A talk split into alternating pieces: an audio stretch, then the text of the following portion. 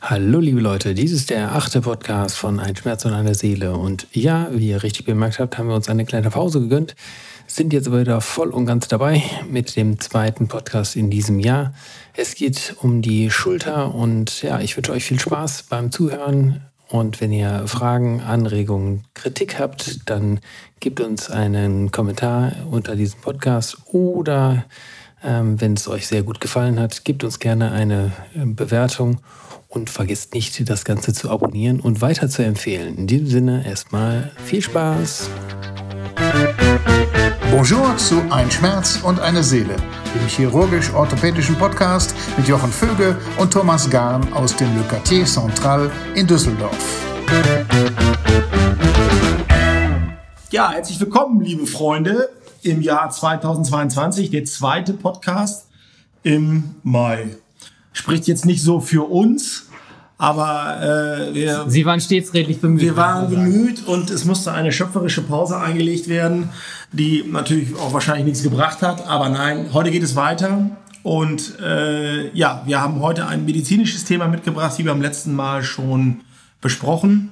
Es geht um die Schulter, um Schulterschmerzen. Da wollen wir euch gleich so ein bisschen was drüber erzählen, weil das doch ziemlich häufig bei uns in der Praxis ist.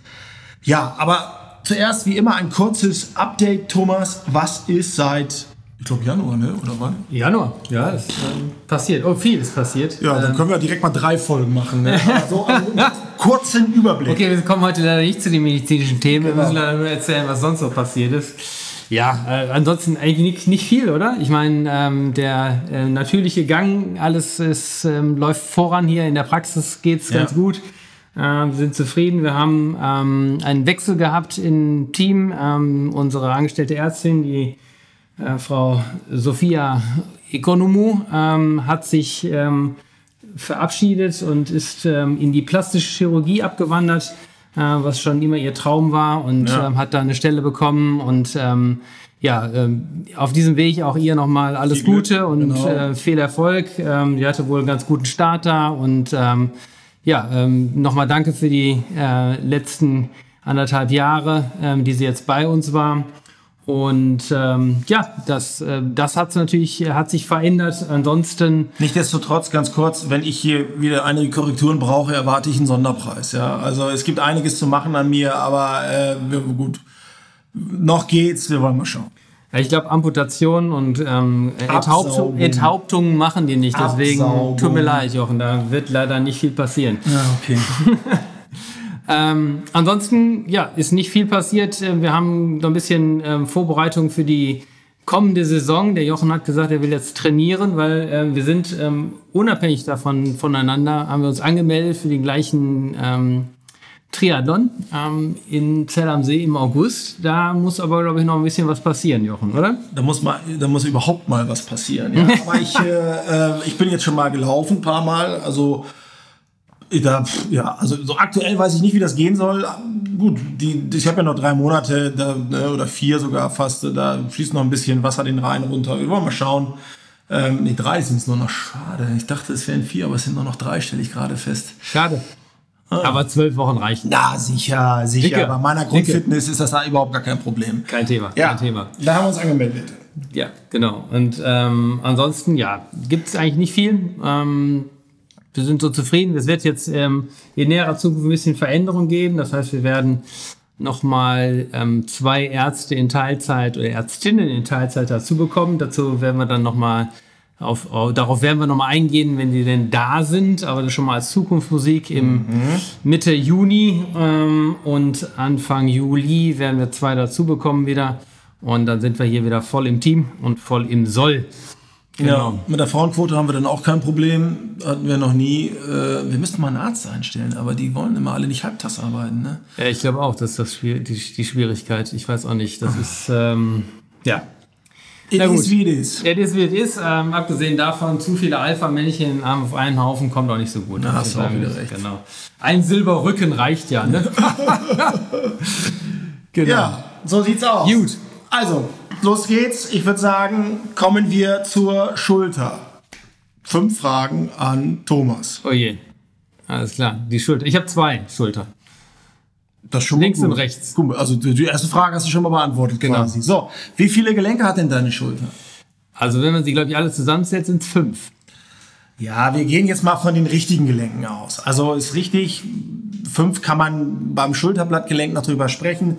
Wie viele große Gelenke? Sagen wir mal, wie heißen die denn? Was machen wir denn da? Da haben wir einmal das, ähm, das was, glaube ich, man immer so als Schultergelenk bezeichnet, äh, zwischen dem Oberarmkopf und dem, ja, der ge- entsprechende Gelenkpfanne. Ja. Ähm, dann haben wir das Gelenk zwischen dem Schulterdach und dem ähm, Schlüsselbein. Und ähm, dann haben wir noch ähm, das Gelenk zwischen dem Wir haben Wissenslücken. ja. äh, zwischen dem Brustbein und dem Schlüsselbein. Ah, sehr gut. Dann haben wir noch das Gelenk zwischen den Rippen und dem Schulterblatt. Ja, das ist, wie gesagt, ja, das können wir auch zählen. Ja, sehr gut. Und das fünfte kriege ich gerade nicht hin. Ja, das sind sie im Endeffekt. Also es gibt dieses Schulter-Eckgelenk natürlich noch. Das ist dieses AC-Gelenk, das hast du am Anfang genannt, glaube ich, als Gelenk unter dem Schulterdach. Aber ähm, im Endeffekt sind das aus meiner Sicht die entscheidend wichtigen Gelenke. Die wichtigen Gelenke insgesamt sind das Gelenk zwischen, also Schultergelenk selber, das äh, Gelenk zwischen dem äh, Schlüsselbein und dem Brustbein und das Gelenk zwischen dem Schlüsselbein und dem Akromion. Das sind die wichtigsten Gelenke, weil da eigentlich die, die aller, allermeisten Krankheitsbilder auftreten. So, nun ist die Schulter ja eher muskulär geführt oder was ist das für ein Gelenk? Das ist natürlich ein muskuläres äh, Sehr Gelenk. gut. Und wie viele Muskeln sind da denn da? Dann Ja, aber die Rot? Rotatorenmanschette habe ich mal gehört. Ja. Da gibt es irgendwie sowas so Genau. zum Rotieren. Ja. Genau. Ähm, genau, das Schultergelenk ist, glaube ich, ähm, hat, hat eine Dysbalance zwischen Gelenkpfanne und dem eigentlichen ähm, Oberarmkopf ähm, in der Größe. Und deswegen brauchen wir einmal so ein bisschen ähm, muskuläre Führung, damit das halt nicht rausrutscht, was dann doch trotzdem immer wieder ganz gerne macht. Ja. Ähm, ja, da haben wir den ähm, Subscapularis, den Infraspinatus, den Supraspinatus und den, ich glaube, ist das Teres Minor? Sehr gut. Sehr, sehr. Obendrauf ist noch der Deltoideus, aber der hat jetzt so für die Rotation keine Bedeutung in, im eigentlichen Sinne. Macht eher eine Abspreizbewegung des Armes. Sehr gut. Und letzte Frage. Wie viele Schulteroperationen im Jahr gibt es ungefähr? Schätzung, wir machen mal A 50 bis 100.000, B 100 bis 150.000 oder C 250, äh, 150 bis 200.000. Ich würde C sagen. B. In Deutschland. B. B. Okay, alles klar. Aber es ist knapp, es sind knapp an die 150.000, aber es sind Zahlen von vor zwei Jahren. Es kann durchaus sein, dass das jetzt mittlerweile, dass du mit C gar nicht so verkehrt liest. Mensch, Thomas Maas, ich bin immer wieder überrascht. Du siehst nicht gut aus. Ja. Du bist auch noch hochintelligent. Du, hast gesagt, also du siehst nicht gut aus. Alter. nicht nur gut aus. okay. Ach, Mensch, da war Herr Freud wieder. Der Herr Freud war wieder da. Sehr gut. Ja, dann ist natürlich die Frage, Schulterbeschwerden, wie äußern die sich? Ähm, da kann ich aus eigener Erfahrung was zu sagen, weil ich persönlich hatte nämlich mal ein Schulterengpass-Syndrom oder auch Kalkschulter- oder Impingement-Syndrome. Das sind im Endeffekt alles Begriffe, die so ein bisschen ein ähnliches Krankheitsbild beschreiben. Und Thomas, Mit Kalk kennst du dich ja aus. mit Kalk kenne ich mich auch aus, genau. Wie du dich, äh, ich gehe da einfach drüber weg jetzt. Also wie du ja schon richtig äh, gesagt hast, ist es so, dass die Schulter ein sehr muskulär gefülltes Gelenk ist und das natürlich dann auch dazu führen kann, dass muskuläre Dysbalancen, also Ungleichgewichte entstehen, die vor allem im Laufe der Jahre auftreten. Und das führt dann dazu, dass die Muskeln, die den Oberarm nach oben ziehen, etwas mehr an Gewicht äh, gewinnen quasi. Und die Muskeln, die, den, die die Schulter nach unten ziehen, äh, etwas schwächer werden und dadurch der Oberarmkopf nach einer gewissen Zeit nach oben wandert. Und dadurch wird es dann enger unter dem Schulterdach. Und das führt zu einer Entzündung der sogenannten Rotatorenmanschette und auch einer weiteren Struktur, nämlich einem Schleimbeutel in der Schulter, der Bursa, wie sie im Lateinischen so schön heißt. Und das macht dann entsprechende Symptome. Hast du eine Ahnung, was das für Symptome sein können? Also wirklich weiß sind die meisten Schmerzen eher so, dass sie nachts vor allen Dingen auftreten. Ein dumpfer Schmerz, der echt unangenehm ist und die Leute dann auch nicht schlafen lässt. Ja. Ähm, in der Bewegung haben die natürlich auch Schmerzen, vor allen Dingen bei der ähm, bei dem Arm abheben sozusagen zur Seite und nach vorne. Ja. Ähm, und in der Außenrotation, glaube ich, noch. Ja, das ist richtig. Die ist vor allem auch eingeschränkt und muss dann später trainiert werden, da kommen wir noch zu. Ja, du hast vollkommen recht, die Hauptbeschwerden treten nachts auf. Ich persönlich, wie gesagt, hatte das mal, als ich noch geschwommen bin regelmäßig, was ich ja, wie gesagt, aktuell auch nicht mehr so richtig tue und war im Mittelmeer, das erzähle ich meinen Patienten auch immer gerne und äh, ja, bin natürlich schlau wie ich bin, einfach rausgeschwommen und habe es gerade mal wieder zurückgeschafft. Und dann ist es häufig so, dass so ein Ereignis stattgefunden hat, ob das jetzt das Schwimmen ist oder Hausarbeit, Streichen, Gartenarbeit. Und ein, zwei oder auch drei Tage später merkt der Patient plötzlich so einen dumpfen Schmerz. Er kriegt den Arm nicht mehr hoch, er liegt nachts im Bett, kann auf der Schulter nicht schlafen. Beim Deckel umdrehen wird es total unangenehm und äh, macht häufig dann eben Schmerzen. Jacke anziehen, glaube ich, auch sehr, Jacke anziehen, sehr unangenehm. Vor allem Pullover ausziehen, so muss man dazu sagen, es gibt ja zwei Arten oder zwei, die Frauen ziehen die Pullover ja anders aus als wir Männer. Über Kreuz. Ja. Genau, über Kreuz, über den Kopf. Ähm, das ist schwierig. Wir Männer ziehen ja eher hinten dran und sehen immer so ein bisschen albern aus, wenn wir dann so uns nach vorne beugen und den Pullover dann eben wieder so drüber ziehen. ja, ist auch so. Äh, da sind die Frauen natürlich wie immer eleganter. Aber dieses gekreuzt, dann äh, quasi den Arm so nach oben machen, ist eben sehr unangenehm. So, also wir haben einen Patienten, der kommt zu uns in die Praxis. Was machen wir? Ja, erstmal natürlich eine klinische Untersuchung, würde ich mal sagen. Ja. Erstmal Funktion, erstmal gucken, wie, wie die Beweglichkeit ist und wo es weh tut. Ähm, Ja. Tasten, gucken, ähm, was der Chirurg halt und Orthopäde so macht. Ne? Genau. Genau. Und dann würde man das Ganze vielleicht mal noch mit einem ähm, Röntgenbild ergänzen, um zu gucken, ähm, wie sieht es denn aus? Habe ich da irgendwelche Kalkdepots? Äh, Finde ich da irgendwas? Wie ist der Abstand zwischen Oberarmkopf und dem Schulterdach? Ähm, nicht immer hundertprozentig zu beurteilen, weil je nach, je nach Form des Schulterdaches Ja. wird das schon mal ganz gerne überdeckt. Und natürlich Ultraschall als, als durchaus wichtiges Element, wenn man gucken kann, ist da Flüssigkeit unterm Schulterdach im Gelenk? Ähm, wie sieht die Sehne aus? Die so zwei Sehnen, die da durchziehen, ähm, Supraspinatus und die lange Bizepssehne. Da haben wir, glaube ich, schon relativ viel, ähm, was man dann als Anhaltspunkte hat, woher, woher der Schmerz kommt und wie es weitergeht. Ganz genau. Also durch eine vernünftige körperliche Untersuchung, da gibt es verschiedene Zeichen und Tests, die man mit der Schulter macht. Man lässt den Patienten den Arm nach innen drehen oder ihn waagerecht vor den Körper halten und macht dann so eine Innendrehbewegung, was häufig dann doch zu Schmerzen in der Schulter führt. Dadurch kann man schon so ein bisschen was herausfinden. Dann machen wir die von dir sehr schön beschriebene Diagnostik, äh, wo wir eben nach Kalk gucken. Wir gucken nach Arthrose im Schultereckgelenk, nach Arthrose im Schultergelenk selber, nach ähm, ja, sonst Auffälligkeiten. Wir machen den Ultraschall. Und in Kombination mit diesen drei Dingen können wir aus meiner Sicht eigentlich schon zu über 90 Prozent die korrekte Diagnose stellen. Später kann man dann noch bei Bedarf ein MRT machen. Es ist allerdings in vielen Fällen auch nicht nötig, immer sofort eine MRT-Überweisung auszustellen.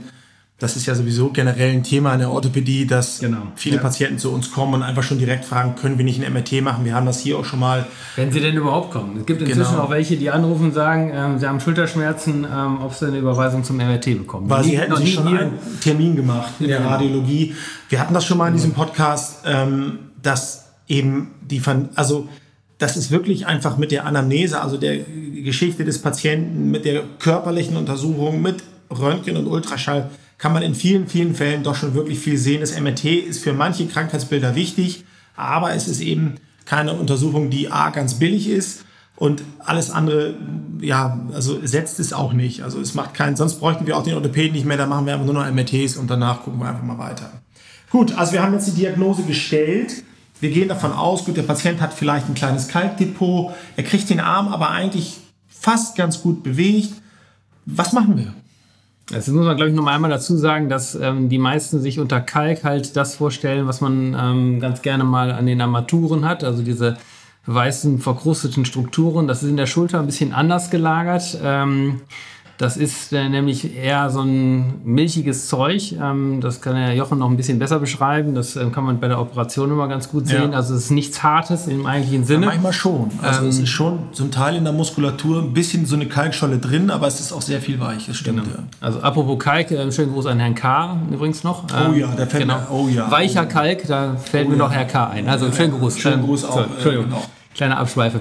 Ähm, ansonsten ja, ist das ähm, so, dass man primär natürlich erstmal hergeht und schaut, ähm, antientzündlich zu arbeiten mit Medikamenten wie zum Beispiel Ibuprofen. Ähm, Etoricoxib ist ein ganz gutes Medikament, was bei Schultern ganz gut hilft, ähm, was ja. man dann nur einmal am Tag auch nur das einnehmen muss. Acoxia, ja. Und ansonsten braucht die Schulter ja, vor allen Dingen eins, nämlich Bewegung. Je ruhiger man das Ganze hält und desto weniger man das bewegt, desto mehr wird es am Ende schmerzhaft und problematischer, das Ganze wieder in Position zu bringen. Zumal dann auch irgendwann die Kapsel anfängt zu schrumpfen, was natürlich dann eine auch mechanischen Bewegungseinschränkung, ähm, mit einer mechanischen Ein Bewegungseinschränkung einhergeht.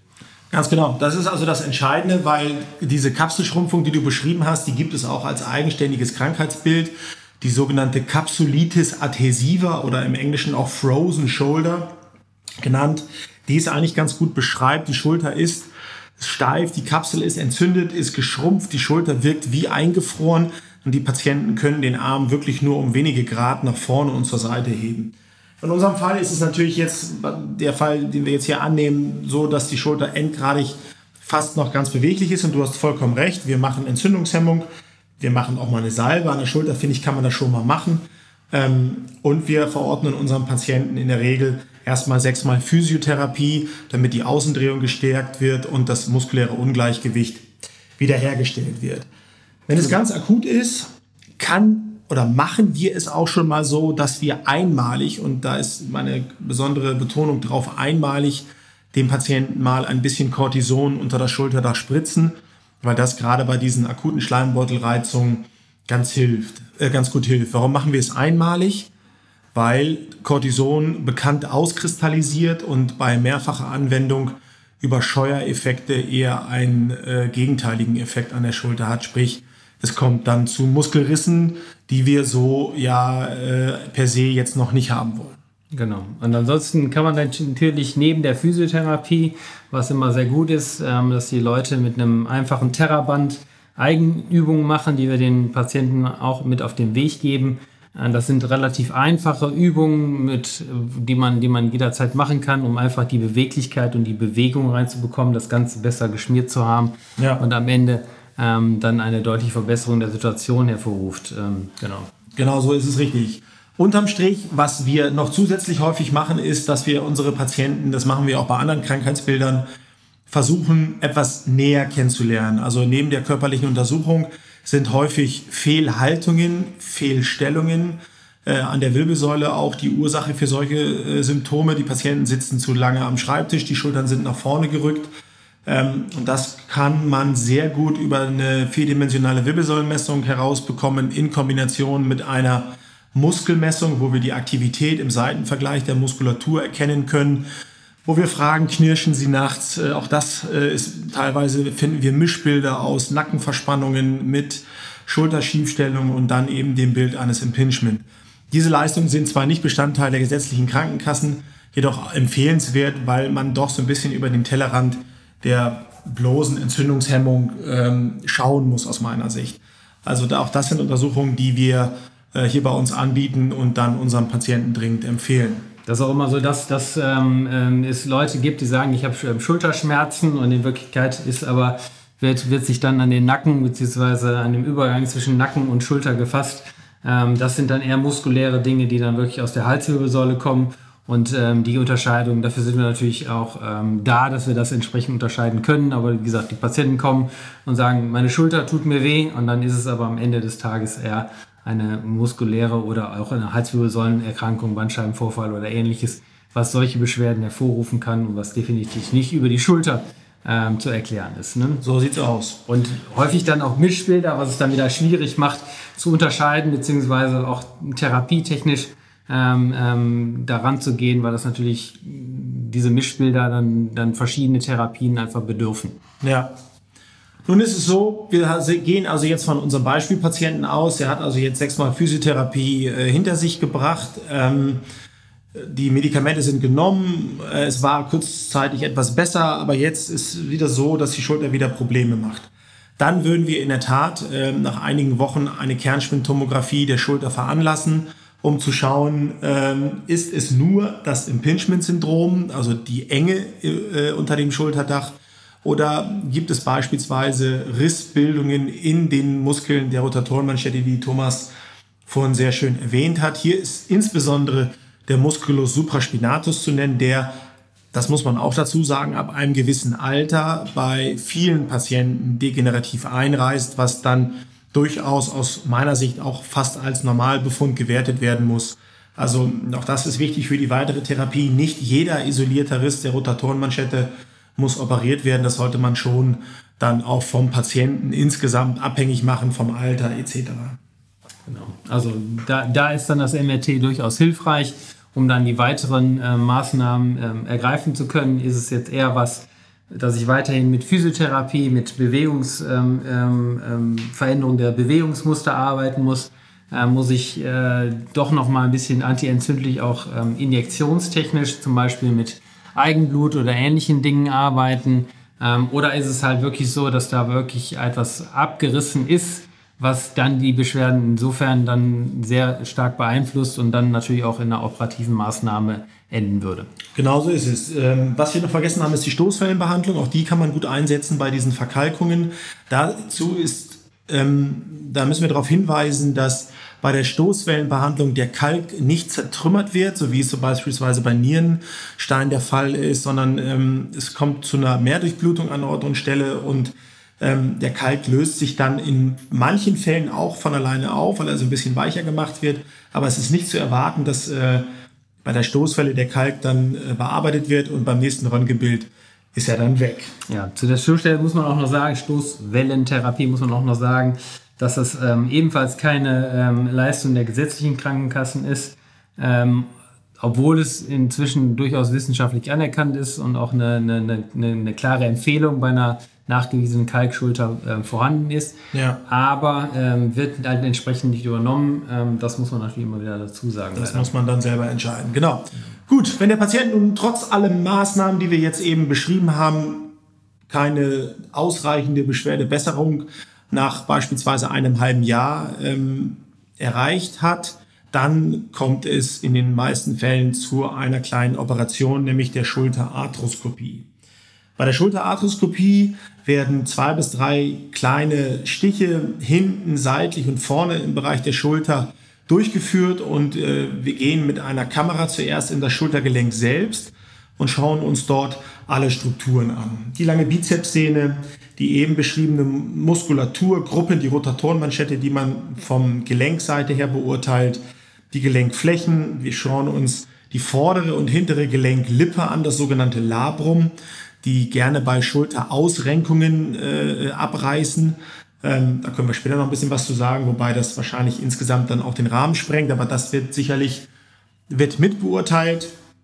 Und äh, später geht man dann eine Etage höher und äh, schaut sich die, ähm, den Raum unter dem Akromion, also den subakromialen Raum an und ähm, dort den entzündeten Schleimbeutel und eben auch die Rotatorenmanschette.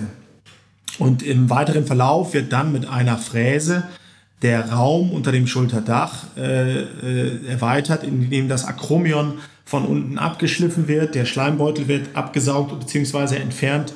Der bildet sich im Übrigen neu im Laufe der Zeit, sodass da also kein dauerhafter Verlust ist. Die Muskulatur wird geglättet und wenn wir jetzt mal davon ausgehen, dass kein wesentlicher Rotatorenmanschettenriss vorhanden ist, dann äh, ist die Operation nach 20 bis 30 Minuten eigentlich auch schon beendet. Wie sieht die Nachbehandlung aus? Die ähm, Schulter kann und soll, wie Thomas auch schon richtig gesagt hat, in den ersten ähm, Stunden und Tagen eigentlich sofort physiotherapeutisch beübt werden. Die Patienten, die von uns stationär operiert werden, bekommen einen Schmerzkatheter gelegt, damit das auf dem sogenannten Schulterarmbewegungsstuhl dann auch reibungslos funktioniert. Und ähm, ja, dann, wenn die Indikation stimmt, so ist es ja häufig in der Chirurgie, dann ist doch relativ schnell eine deutliche Beschwerdelinderung bei den Patienten zu beobachten. Was hast du für eine, für eine Eindruck, Thomas? Was meinst du? Arbeitsausfallzeiten, was würdest du denken? Ich würde, das hängt natürlich mal von der Arbeit ab. Wenn ihr jetzt Bürotätigkeiten habt, dann gehen natürlich relativ schnell wieder. Ähm, Leute, die halt als Handwerker oder ähnliches tätig sind, die werden sicherlich vier bis sechs Wochen brauchen, bis sie da wieder sind, ähm, dass sie wieder alles bewegen können. Das wäre so mein ja. so, so grob, grober, grober, ähm, grobe Einschätzung. Ähm, die einen brauchen halt nur vier Wochen, weil sie halt relativ intensiv auch selber üben. Ähm, und die anderen sind halt deutlich schmerzempfindsamer, so würde ich es jetzt mal ausdrücken. Ähm, das hatten wir auch schon mal, Schmerz halt ein subjektives Empfinden ähm, und die brauchen halt länger. Ja, das ist vollkommen richtig. Ähm, jetzt für die äh, subakromiale Dekompression, äh, äh, da trifft das zu. Wenn jetzt bei dieser Operation doch eine Rotatorenmanschette, in der Regel ist es der Supraspinatus, aber vielleicht auch der Infraspinatus, es liegt dann doch ein größerer Rotatorenmanschettenriss vor, dann sollten diese Sehnen schon refixiert werden, damit nicht weitere Muskelgruppen einreißen und der Oberarmkopf dann weiter nach oben läuft. Weil wenn das dauerhaft passiert, dann ähm, hat das für den Patienten schon doch deutlichere Konsequenzen im Sinne von Ausbildung von Arthrose und so weiter. Derartige Operationen, äh, nach derartigen Operationen bedarf es einer längeren Ruhestellung. Das bedeutet dann eben auch für die Menschen, die im Büro tätig sind, dass sie etwas länger ausfallen. Der Arm wird in den allermeisten Fällen für sechs Wochen auf einem sogenannten Thorax-Abduktionskissen, das ist ein Verband, wo der Arm wie auf einem seitlich vor dem Körper getragenen Kissen ruhig gestellt wird, in einer leichten Abspreiz- und Vorwärtsbewegung, um eben die, äh, die Nähte in, in der Position zu schonen, weil wenn der Arm ganz an den Körper angelegt wird, kommt dann doch eine zu hohe Spannung auf. Also bei einer Rotatorenmanschettenruptur oder einem Riss der Rotatorenmanschette mit anschließender Operation sind die Ausfallzeichen entsprechend länger. Aber das wird im Vorfeld mit den Patienten nach MRT-Befund, Alter etc. natürlich alles ausführlich besprochen. Und außerdem muss man immer dazu sagen, dass wahrscheinlich also ein Großteil derjenigen, die zum Beispiel verunfallt sind, also da draufgefallen sind und einen Riss haben, wahrscheinlich im Vorfeld schon degenerative Veränderungen hatten, ähm, also Verschleiß hatten und da schon Anrisse hatten, die dann zu einem vollständigen Riss dann am Ende des Tages geführt werden oder führen. Ähm, so das, das sollte man vielleicht auch nochmal kurz erwähnen. Ja, das ist schwierig. Also es ist auf jeden Fall so, dass ist, normalerweise ist der traumatische Rotatorenmanschettenriss, da gibt es Untersuchungen, der wird eigentlich nur durch eine, ein Verreißen des Armes hervorgerufen, wenn der Arm in eine äh, Außendrehung und Abspreizbewegung gerissen wird. Direkte Stürze können auch zu Rotatorenmanschettenrissen führen, ist aber sehr selten und muss dann im Sinne von einer Einzelfallbegutachtung immer untersucht werden. Das ist gerade bei den berufsgenossenschaftlichen, also bei den Arbeits- und Schulunfällen häufig Diskussionsthema, in dem der Patient natürlich sagt, ich hatte im Vorfeld aber keine Schmerzen. Und dann ist der Sturz aber eben der Auslöser für das zum Beispiel das Impingement-Syndrom, so wie es bei mir das Schwimmen war oder bei anderen Menschen ein anderer Auslöser vorhanden ist.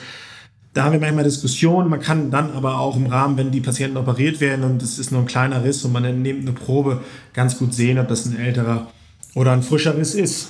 Ja, das ist das sogenannte Impingement-Syndrom mit der Rotatorenmanschette. Ähm, es gibt natürlich an der Schulter noch zahlreiche andere Krankheitsbilder. Man kann sich die Schulter auskugeln, nach vorne und nach hinten. Man kann Arthrose in der Schulter entwickeln. Ich glaube, die Luxation, also die Auskugel, das Auskugeln ist, glaube ich, das Gelenk, was am häufigsten im Körper auskugelt, ja. wenn es denn da mal auskugelt. Ähm, und ähm, das ist auch gar nicht mal so selten, gerade wenn man so auf einen ausgestreckten Arm, der irgendwo sehr weit nach oben gehalten ist, dann da drauf fällt beim Skifahren oder Fußball, ja. Ähm, sieht man das immer wieder. Ähm, habe ich auch in der Zeit meiner Notarzttätigkeit immer wieder gesehen. Ähm, sehr schmerzhaft, sehr unangenehm. Ja. Ähm, relativ einfach zu beheben, aber ja, ja, die Schulter luxiert in den allermeisten Fällen nach vorne. Und auch da gilt es dann, es wird ein MRT gemacht und ähm, es wird geguckt, ob die vordere Gelenklippe steht. Wenn sie steht, ist gut. Ansonsten gibt es immer noch eine sogenannte Hill-Sachs-Läsion. Das ist ein Schaden, weil der Oberarm, also ein Schaden an der Rückseite des Oberarmkopfes, weil er beim Ausrenken häufig eine Drehbewegung macht, damit die hinteren Anteile vorne gegen die Schulter prallen, die vordere Gelenklippe die sogenannte Bankhartläsion entsteht dann, wird, wird abgerissen und muss dann eben eigentlich refixiert werden, weil sonst das Risiko für weitere Auskugelereignisse bei ganz banalen Alltagsbewegungen zu hoch ist.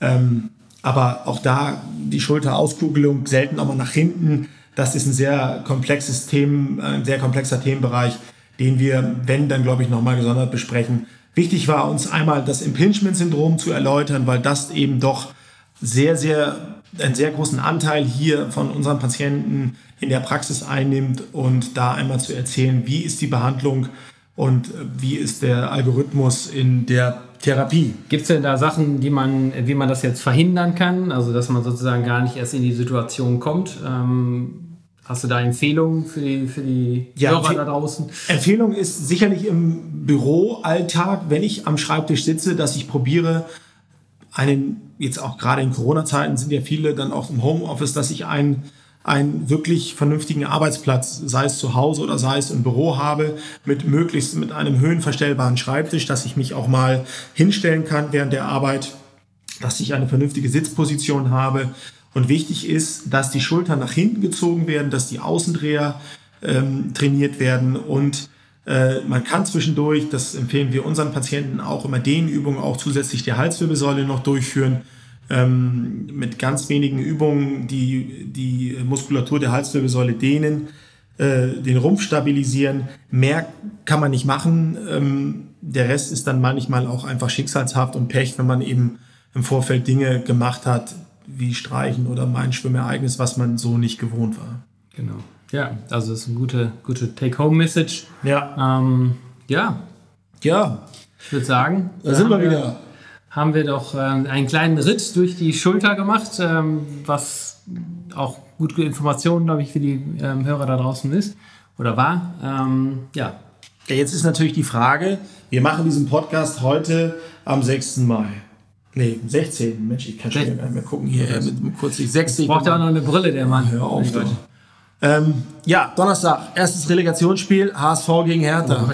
Ja, Ja, ich glaube, dein Tipp? ich, ich sag, der HSV steigt auf. Sehr gut. Ich liebe dich. Das war schon immer so. Du bist der Tollste, der Beste.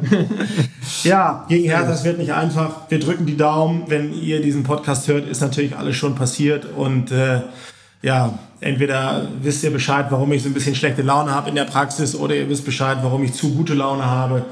Ihr werdet es sehen. Alles klar. In diesem Sinne, allen da draußen einen schönen Tag. Eine gute Zeit, genießt den Frühling, bleibt gesund und bis bald. Bis bald. Tschüss.